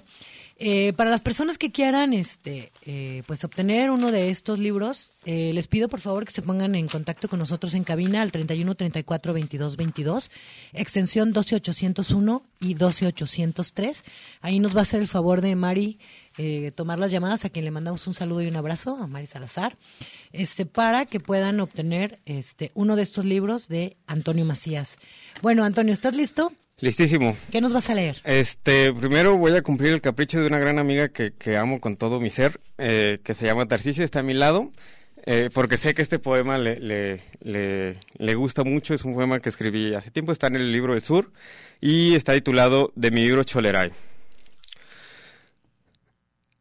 Quiero escribirte, sudar de hastío, sentir que mis vísceras se baten a muerte y llorarte, sangrarte, destrozarme los dedos hasta que se me volteen los ojos a causa de tu recuerdo. Hoy yo quiero que me destruyas, que elijas el epitafio de mi muerte en vida, rasguñarme las paredes de la garganta para que seas tú quien decida el suicidio de mis días, o en otras palabras, mi rutina. Hoy quiero que me exiles de mi pensamiento, dolor, dolor sin tercero, que llueva entonces la sal de mis lágrimas negras, mi tinta. Hoy yo quiero vomitar verdades que envenenen todas mis postales, que sin piedad alguna la censura me persiga, temblar, convulsionarme porque no llegaste, vendar mis letras de tus heridas que dejaste. Yo quiero escribirte, destrozarme, desgarrarme los deseos porque a veces escribirte puede ser más doloroso que mear sangre, que sacarme las muelas del juicio martillazos, que conocer la esposa triste de un burócrata por la tarde, que volverme Prometeo y encadenarme yo solo. Pero aún así, te escribo con gusto, con el placer de que un día mis letras lleguen a importarte. Bravo. Bravo, bravo por mí y bravo por ustedes que pudieron escuchar este poema que en verdad me gusta mucho. Hay una anécdota de este poema muy, muy graciosa. Eh, en algunos años atrás, cuando asistíamos a Mala Sangre, recuerdo Mala Sangre, sí, cómo no. Eh, Antonio este, se subía a leer, como todo el mundo nos subíamos a leer ahí para pues mostrar nuestras obras. Y este, y luego me decía Antonio, bueno, es que cómo le haces para, para decir el poema y, pensar que, o, que uno sienta que lo estás diciendo en el momento. Y entonces yo le decía, Antonio, es que el poema lo escribiste sintiéndolo, entonces cuando lo declamas y lo lees, tienes que leerlo sintiéndolo. ¿Recuerdas eso? Sí, claro, es que eh, Tarcisia y yo somos como una vinagreta. Es el, el, ácido y el aceite que no se pueden combinar eh, como elementos eh, separados, pero que juntos pueden hacer una muy rica ensalada. Eh, y son sabrosísimos. Entonces, tenemos, somos muy, muy eh, repelentes en nuestros estilos y en nuestras formas, pero eh, al mismo tiempo emulsionamos muy bien. Y yo digo, pues es que lees, reflexionas, lo, lo, lo, metes a ti, tiene un contexto, tiene un concepto, tiene una secuencia de imágenes por eso la lectura es, es, es tan importante, porque es, es, es meterte ahí a un estado donde radican muchísimas cosas. Y a mí no me, lo sabe, no, no me gusta eh, mucho las lecturas en, en, público y este tipo de cosas porque quitan esa intimidad, pienso yo a veces. Y le decía, es que cómo, cómo transmites todo eso que te dice el poema escrito, ahora el, el poema hablado, porque yo siempre he admirado mucho la, la, la manera en la que utiliza ese privilegio de voz que tiene Tarsi. Gracias. Y eh, ya decía, a ver, este poema, por favor, lee este poema, pero con tu voz, con tu voz. quiero que me lo cambie, quiero que me lo destroce, como dice el poema. O sea, quiero verlo, escucharlo de una manera distinta. Y fue una genialidad esa noche. Sí, fue una genialidad esa noche. Salud por esa noche y salud a Mala Sangre, aunque ya no exista, lo tenemos en el corazón. Muchísima gente. Bueno, existe en en, de muchas, formas. Bueno, léenos algo más para que la gente siga escuchando un poquito de ti y de tu voz. Y mientras tanto, en lo que él se prepara, eh, les recuerdo que, bueno, se pueden poner en contacto con nosotros aquí en Radio Universidad de Guadalajara al 31 34 22 22, extensión 12801, 12803. Este, este, más que un poema, es, una declaratoria de, de relacionado al, al, a mi proceso de por qué escribo Ah, y a la pregunta que hicieron anteriormente. Eh, y está titulado Cada noche, así, nada más. Cada noche, antes de todo, paralizo las luces de mi pecho. Me siento junto a las palmas de mis manos, cierro los ojos y busco el roce de un suspiro en un imposible silencio. Llega pronto el olor de la pólvora, la inmensidad de la oscuridad, la sensación de las vendas en los ojos y el legítimo temblor antes de apretar la mandíbula tan fuerte que es capaz de enumerar el dolor de treinta y dos dientes. Escalofríos, múltiples disparos y ya no aguanto. Entonces, ahora sí, Abro los cuadernos donde guardo los garabatos, las anotaciones que no sirven de nada y las que tengo la esperanza de que algún día sirvan de algo. Las libretas de páginas tachadas y los experimentos silábicos. Paso, por cierto, autorreclamo las páginas de los textos que he dejado incompletos y me preparo para el impacto del muro en blanco. Enciendo un cigarro, audífonos y a pesar del canto en mis oídos, me sigue persiguiendo el eco de los disparos. Cada quien sus rituales, cada quien sus fantasmas pero un día, no sé cuándo, comencé a hacerlo. Supongo que fue el día en el que sentí el reclamo legítimo de la responsabilidad que ofrece este oficio. Escribo debajo de un techo mientras Paola duerme, alejados de la persecución, del miedo, sin hambre, sin sed ni frío. Soy no soy capaz de escribir sin antes pensar en ellos, sin antes hacer mío el último suspiro que vivió en su pecho. Son ellos los que recibieron los disparos para que para mí solamente hoy fueran eco, son ellos los que me enseñaron que escribir no es un juego. Son ellos los que me acompañan y se merecen más que un busto, una edición póstuma o un, homenaje burocrático. Son ellos los que me hicieron, los que me enseñaron a respetar mis propios sueños. Son esos nombres los que me enseñaron que la poesía verdadera no lleva nombres. Cada noche, antes de todo, vuelvo a ellos, y sé que no puedo hacer de mi escritura un concilio de lo cómodo, pero es también por ellos que aprendí a abrir el pecho, a creer en el amor y la esperanza, a llorarlo todo, a sentir sin miedo, a mirar de frente, a convertirse en rebelde en todos sus sentidos, es decir, ser honesto pero sobre todo a ser valiente para amar y creer en un mundo aún contracorriente. Son ellos entre tantos otros los que hicieron del invierno primavera una primavera eterna. Fue el amor que se liberó de un cuerpo un 18 de agosto de 1936 y escribió a las 5 de la tarde. Fue la siempre viva que creció el más árido paisaje donde hace frío sin ti, pero se vive. Fue la guitarra que no que siguió sonando a pesar de destrozarle la compañía de sus manos. Fue el no camino do vento que nos hace hoy completos, fue no ser de aquí ni ser de allá, lo que nos dio un hogar para todos y abrazarnos. Son ellos, mi Federico, mi Roque, mi Víctor, mi y mi Facundo, mis tantos otros y mis muchos más aún desconocidos, quienes ofrezco disculpas por mi egoísmo, hago míos para todos. Un minuto más de vida para el amor, un minuto más de vida para los sueños, un minuto más para la libertad, un minuto más para la victoria de la luz sobre las tinieblas y un minuto más sobre todo de valentía para creer en un mundo de mierda donde a pesar de la pólvora se cultiva poesía. bravo. Antonio, se nos acaba el tiempo. Sí, ya sé. ¿Dónde te puede encontrar la gente? Este, en redes sociales, estoy como Antonio Macías prácticamente en todos. Este, tengo ahí la página oficial de Facebook y eh, también en Instagram es Antonio-7 días y próximamente estaré eh, impartiendo algunas, no talleres, sino asesorías literarias para quien quiera eh, checarlo y pues nada más estén a punto de ir del hashtag Trinchera Alcachofa, ahí es donde estaremos haciendo todas esas actividades. Perfecto, pues muchas gracias Antonio, fue un placer de verdad tenerte con nosotros. Espero que la gente haya disfrutado Antonio como lo estoy disfrutando yo. Eh, si te quieres despedir de la gente. No, muchísimas gracias. Eh, lamentablemente somos hijos de Cronos y el tiempo nos come. Eh, entonces es un placer aquí estar y me voy con un, ah, un verso de, Ungaretti que, que relata lo que acaba de pasar aquí, que es mi ilumino de inmenso gracias a todos ustedes. Yo soy Tarcisia Kim, estamos en Charlando con Letras, o esto fue Charlando con Letras, Antonio Macías, y como cada sábado, gracias por tus oídos. Esto fue...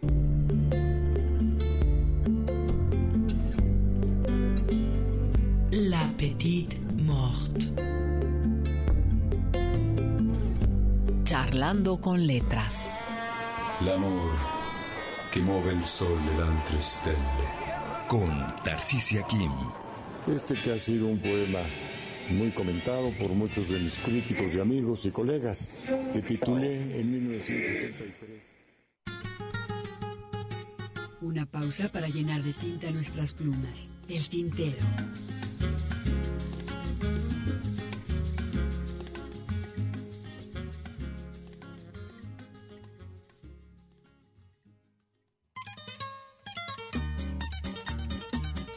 La poesía a través del canto. Escuchas el tintero.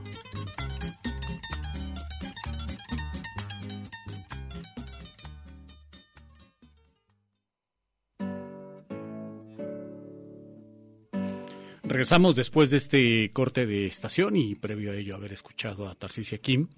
Y bueno, pues vamos a seguir revisando, Hugo, este trabajo, eh, lo que fue el trabajo que hiciera Oscar Chávez en vida, eh, titulado Palabras Políticas, que durante muchos años estuvo editando este tipo de, trabajo, casi siempre acompañado de los Morales. Ah, también hay que, hay que decirlo, el trío Los Morales hubo que durante muchos años estuvieron acompañándole y que le daban además una enorme riqueza musical a estos trabajos. Fíjate que es interesante ahorita que dices de los Morales, Ernesto. Eran, son hermanos, ya no, ya no están trabajando con él, con, bueno, con, dejaron de trabajar un buen tiempo en los últimos años de, de vida de Oscar Chávez, pero este, e, ellos los conocieron porque la mayor parte de su trabajo lo dieron a conocer a través de, los camiones, estar en los camiones, eh, tocando música eh, tradicional mexicana y son maestros en diferentes instrumentos. Entonces eh, son muy versátiles cuando lo acompañaron a Oscar Chávez. Los últimos discos que acabamos de escuchar son acompañados con los Morales y e inclusive llegaron a hacer un concierto aquí que me dio la oportunidad de platicar con ellos que la última vez que vino aquí a Guadalajara fue en la esplanada de la, de la Universidad de Guadalajara. Esto fue una invitación que hizo el Sindicato de los Trabajadores Administrativos. Sí, me acuerdo. y fue un concierto que se hizo en la esplanada de la Universidad de Guadalajara, el edificio administrativo. Y ahí tuve la oportunidad de platicar con Oscar Chávez y junto con los Morales, simpáticos los, los, hombres, muy sencillos a comparación de Oscar, Oscar, tú bien sabes que era muy... Era muy difícil para hacer Para las entrevistas. No era mala persona. No. No, no, no. Eh, era una persona muy, muy seca. Muy seco. Muy, eh, muy, amable, sí, no, no era grosero con nosotros, nunca lo fue. Fuera del aire era muy, muy, muy, muy cercano incluso, ¿no? Pero al aire era un tipo muy muy seco, muy difícil para hacer una, una y, entrevista. Y a cambio los Morales no eran muy abiertos, ahí estaba la chorcha y ahí estaba yo platicando con ellos a un costado, adentro del edificio administrativo donde les arreglaron para que estuvieran previo al concierto. Pero eh, ahí fue la última vez que tuve la oportunidad de platicar con Oscar y con, los Morales. Que totalmente unos genios dentro de la música. Pero pues bueno, vamos a escuchar un poco más de música, ¿no, Ernesto? Escuchamos eh, esto que, bueno... Problema, ¿no? Híjole, ¿qué, podemos decir de esta situación? Ay, sí que me quedo callado porque precisamente estoy tratando de recapitular todo lo que ocurría. Nuestra riqueza está en el petróleo, ¿cierto? Exacto, ¿no? Y todo lo que ocurría primero y con esta famosa y, abundancia que mencionara eh, primero López Portillo cuando se descubren estos eh, yacimientos de Cantarel, ¿te acuerdas? Que decían es que ahora de lo que tenemos que preocuparnos, otras de esas joyas eh, de frases que son unas joyas por parte de López Portillo, ahora de lo que tenemos que preocuparnos es de administrar la abundancia, bueno, pues la abundancia que tuvieron ellos, ¿no? Porque garantizaron la abundancia para varias de, sus, de las generaciones de sus, de sus descendientes, pero no para, para el pueblo mexicano.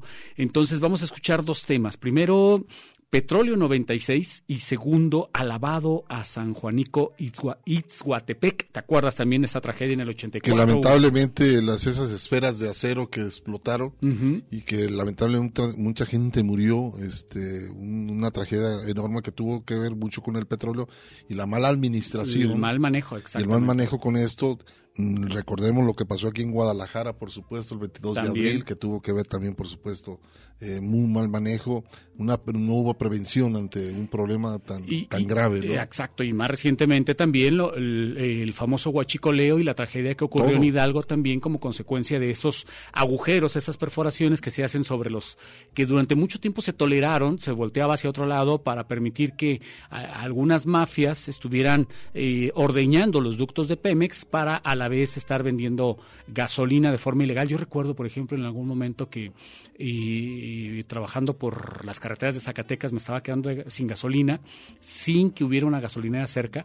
Y, preguntando me dijeron, ah, miren, ahí venden gasolina, es gasolina. Una casa ahí, Una casa, así, una casucha, de hecho, valga la expresión, en donde te vendían eh, en tambos gasolina sabiendo pues que, evidentemente la gasolina se obtenía de forma ilegal, pero pero que al no haber... No, y el riesgo de manejar. Claro, ¿no? Y tenías que comprarla porque digo, al no haber gasolina cerca, pues había que entrarle. Y toda esta mafia, ¿no? Que permitió también que algunas personas se estuvieran enriqueciendo. Pues bueno, vamos a escuchar este par de temas, Hugo. Así es, vámonos con Petróleo 96, que es una reflexión ante todo de también en, lo, en lo que ha sido también la contaminación, el hecho del mal manejo del petróleo aquí en nuestro país. Y pues bueno, es una reflexión interesante que hace Oscar Chávez y la que mencionaba de San Juanico, que fueron las explosiones por aquellos años de 1984.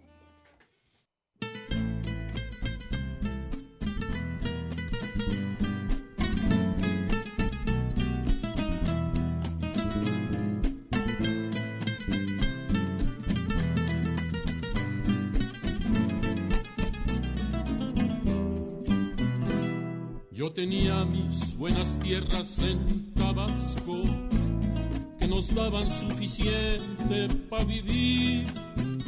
Nuestro pueblo trabajaba simplemente, la miseria no teníamos que sufrir. La laguna daba enormes camarones y la pesca nos brindaba siempre el mar. El amor cantaba en los corazones con trabajo siempre habrá felicidad. Año del 96, ya no queda un campesino, solo el hambre y la miseria. Y por el petróleo asesino, solo el hambre y la miseria petróleo asesino.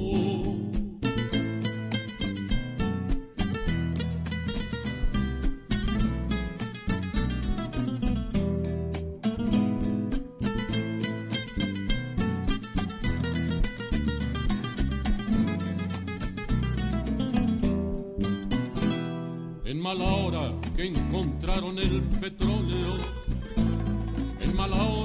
pusieron a escarbar y diciéndonos que ya somos muy ricos. Envenenan con petróleo, tierra y mar.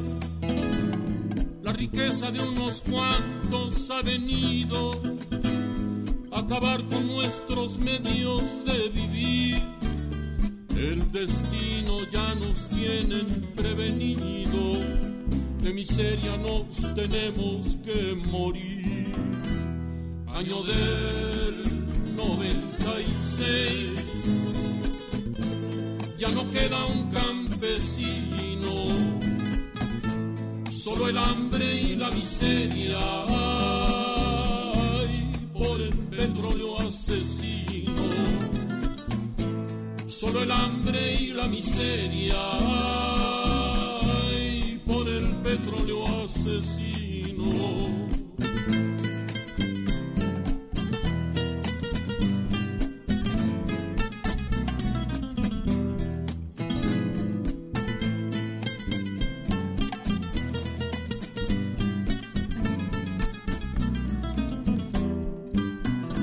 Nuestros pozos se encuentran hechos pedazos, ya no brindan ni una chispa de calor.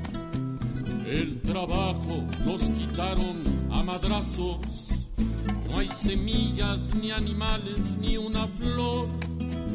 La torpeza del gobierno ha permitido que la gente ya no tenga que comer Qué vergüenza que un gobierno tan vendido el petróleo también vaya a vender. Año del 96, ya no queda un campesino, solo el hambre y la miseria y por el gobierno asesino. Solo el hambre y la miseria.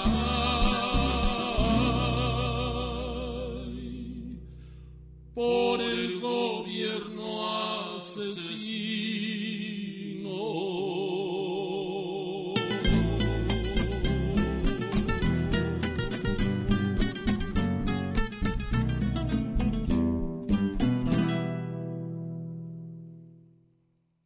Escuchas el tintero.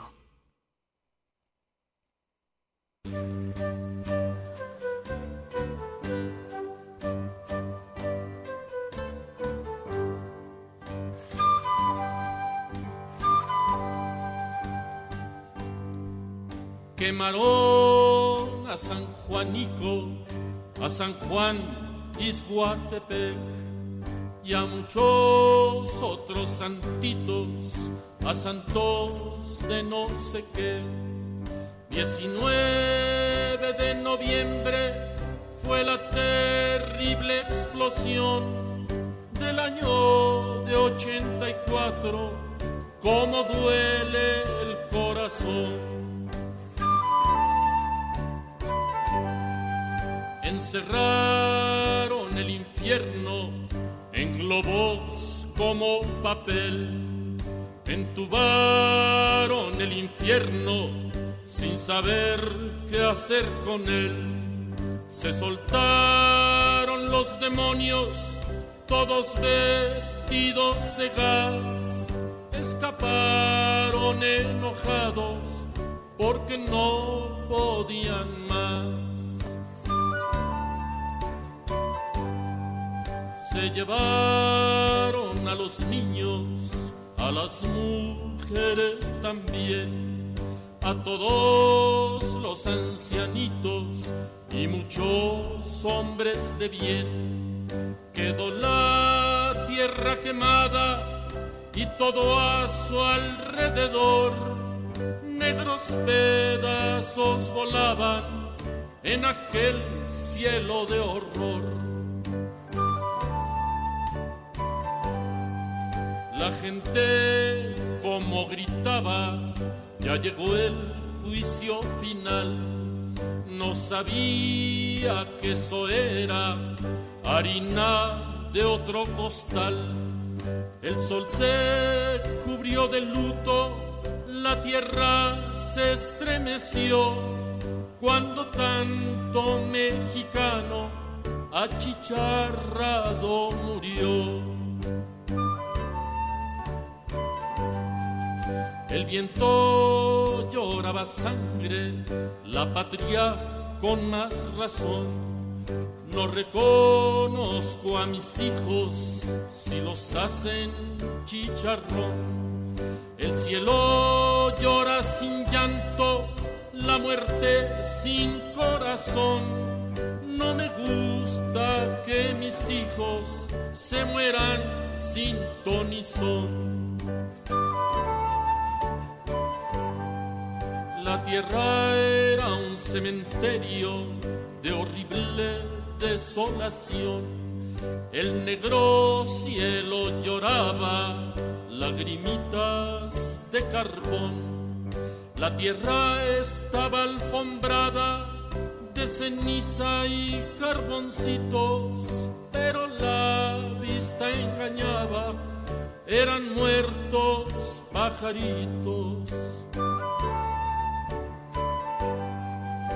Entubaron el infierno en globos como de ayer.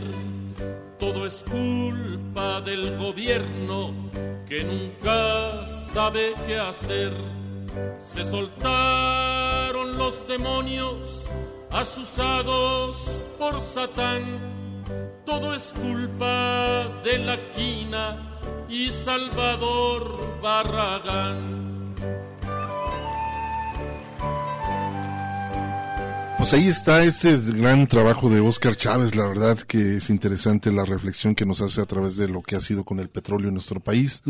Y fíjate que nos han llevado, nos han llegado comentarios, José Alejandro, Muy buenas tardes, Hugo Ernesto, al estar de toda la radio. Saludos desde Bahía de Banderas. Saludos. Acá, estoy escuchando por internet eh, desde el trabajo.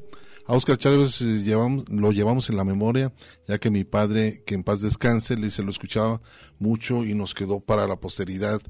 Eh, vivimos varias veces en Guadalajara, varias veces en el Teatro Galerías, en el Auditorio Benito Juárez y a espaldas del degollado. Es más, en una ocasión tuvimos la oportunidad de saludar a Oscar Chávez y a sus hermanos Los Morales. En lo que nos comenta, el año pasado escuché el programa que ustedes transmitieron a toda la red de Radio Universidad de Guadalajara. Eh, en Puerto Vallarta lo, lo, escuchó. Bueno, hicimos tres horas. Tres horas. Cuando falleció Oscar Chávez el año pasado y estamos eh, en plena cuarentena. cuarentena. Estamos haciendo este programa en vivo. Sí, fue una aquí en red. Sí. Y pues bueno, lo hicimos tres horas eh, como parte de un homenaje al buen Oscar Chávez. También por acá, Mario Gómez, saludos al programa desde la esquina de Latinoamérica. Espero que este sexenio, dice, se quede fuera de Austin y recuerden que nuestra generación fue castigada con el salario mínimo ante el IMSS y las consecuencias lo veremos en las pensiones que está a la vuelta de la esquina, en lo que nos dice Mario Gómez. También este José Luis Barrera, saludos desde San Juan de los Arcos, hasta donde se sigue oyendo la señal con claridad. Qué buena, que dice, qué buen programa, repleto de política de muy buena manera les escribo a la orilla de la carretera, como, Dice, como dice Jaime López. dice Jaime López. Pues bueno, son los, los, comentarios que nos han estado llegando, muchísimas gracias. Y vamos a continuar. Hay otra reflexión en que tiene que ver con en el periodo de Fox, que pues bueno, fue una crítica también que hizo Oscar Chávez a través de la llegada de este presidente, que bueno, dejar el poder el PRI y entrar el PAN. Y eh, lo refleja muy claramente Oscar a través de esta canción que pues llegaba al poder a través de las botas y la sotana. Y las sotanas, sí, sí, sí, en ese era, sentido. Es entonces la religión católica se les dio hasta medios de comunicación. La ultraderecha. La ultraderecha que lo comentábamos en algún momento, Hugo, y, que la, ultraderecha se estaba preparando para tomar el poder, cosa que finalmente terminó ocurriendo, es, decir, el poder político, porque el poder económico, evidentemente, ya lo, controlaban y aparte el PRI jamás, jamás concedió el, poder económico. Hay que recordar que durante los sexenios de, Calderón y de eh, Fox, en, las carteras de, de Hacienda, de Economía y todas estas, siempre hubo un político político, un político priista, perdón, eh, que eh, estaba a cargo de estas carteras, razón por la cual nos eh, permitía confirmar la, la, la creencia, la teoría de que Fox no llegó por los votos, fue un acuerdo cupular a través del cual se pusieron, eh, se organizaron para permitir la llegada de este personaje, argumentando entonces una transición democrática y, con ello también concedieron que eh, la cúpula religiosa, la cúpula eh, política religiosa se quedara con, el poder político y, permitieron todos estos excesos, ¿no?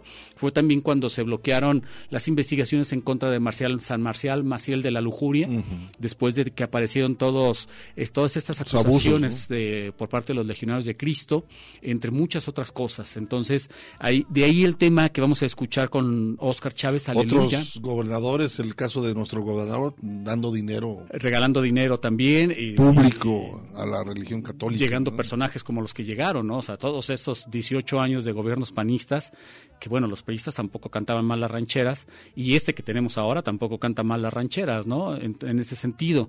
Entonces, pues bueno. Vamos a escucharlo. Vamos a escucharlo, ¿no? Simple y sencillamente no nos va a parecer nada novedoso, al contrario. Ahí les va, aleluya.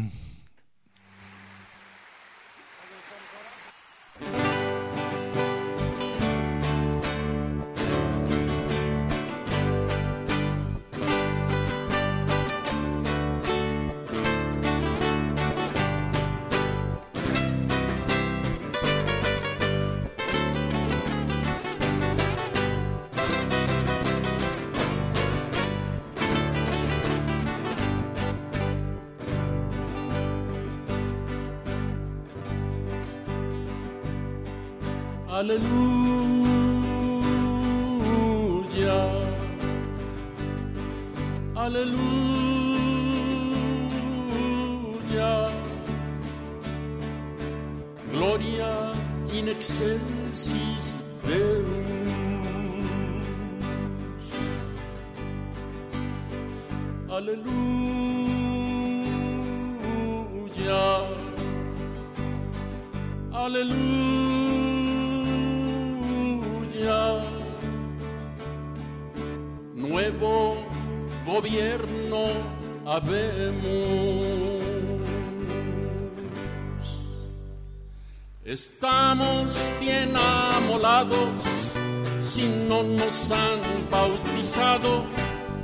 Estamos excomulgados porque no hemos comulgado.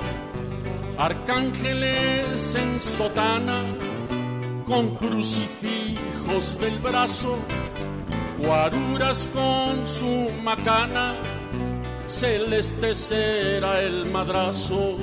Aleluya, aleluya. Salimos de la prehistoria para entrar en el horror. Malaya cualquier sotana, Malaya el divino amor. El pan será más sencillo, sana que maravilla hostias en vez de bolillo, hostias en vez de tortilla. Aleluya, aleluya.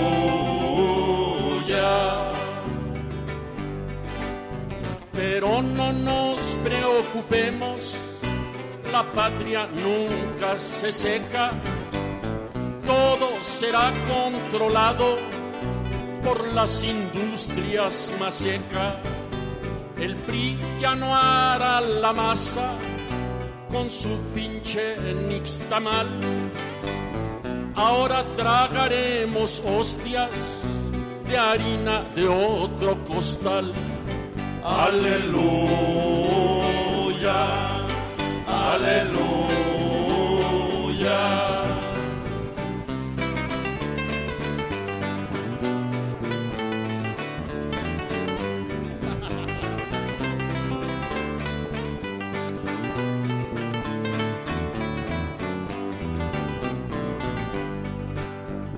Anatema, anatema, va de retro Satanás. Diez sexenios de desmadre, cuatro siglos para atrás. Este nuevo presidente con botines de avestruz piensa, juzga, dice y siente lo mismo que un trolebús. Aleluya, aleluya. Aleluya, Ernesto, ya vámonos porque es que... nos van a pasar la factura. Uy, sí, nos van a pasar. No, es que... Oye, este, hay muchísimas cosas que se van a quedar en el tintero. Literalmente. Eh, que tienen que en las parodias y la parte de toda esta obra. La mitad de la programación, Hugo. Fácil, este, y que se, esta gran obra que dejará Oscar Chávez una muy buena reflexión en el ámbito que estamos viviendo actualmente en la política en México, este proceso de cambio. Eh, y que bueno, pues este vale la, la pena seguir escuchando el trabajo de Oscar porque unas no han perdido su vigencia y dos que es uno de los mejores artistas que lamentó México la pérdida de la muerte que se lo llevó el COVID a Oscar Chávez. Y mira, un año después estamos eh, eh, todos, o casi todos ya, eh, pues, no sé si se va a la expresión decirlo, celebrando el hecho de que la población mexicana ya es está vacunándose, ¿no? O sea, un, año... Pues ahí va, ¿no? Pero ahí va, yo creo un poco lento, pero bueno, al final de cuentas se, se está activando un poco más ya el país y eso es muy bueno también para los jóvenes y estudiantes que, pues bueno, se, se, vaya regresando. así es. Pues bueno, muchísimas gracias, Alberto muchísimas gracias por eh, estarnos acompañando. A Tarcisia King, por supuesto, a Mari Salazar, mi compañero Ernesto Ursúa. Y se quedan con esta canción, Salario Mínimo, que eso sería, como te lo mencionaba Ernesto, dejar la política como negocio sería mucho mejor. Salario mínimo al presidente. Para que hubiera gente más honesta, ¿no? Y que recibieran los servicios de salud en las instituciones de salud y que no hubiera tanto chapulín. Y que no hubiera tanto chapulín. Vámonos, Hugo. Salario mínimo al señor regente para que comprenda que ser indigente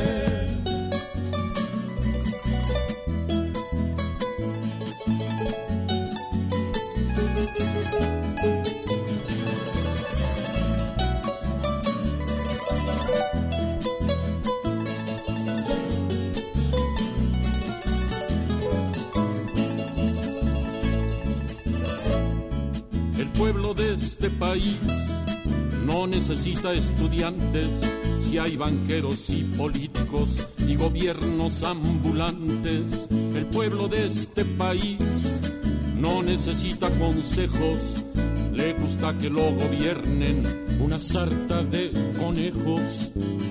Salario mínimo a los senadores para que se pudran con la ley de Herodes. Salario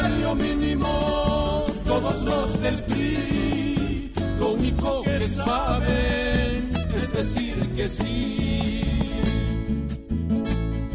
El pueblo de este país está harto de ladrones que le roban su trabajo y millones de millones.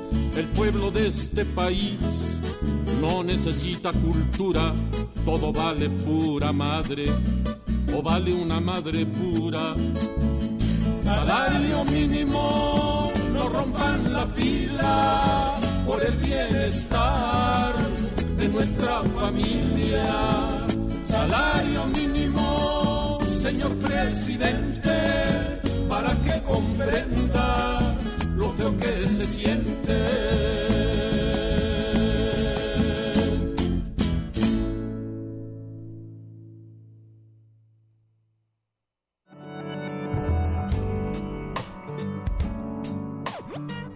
Fue El Tintero. Una experiencia entre la palabra y la música.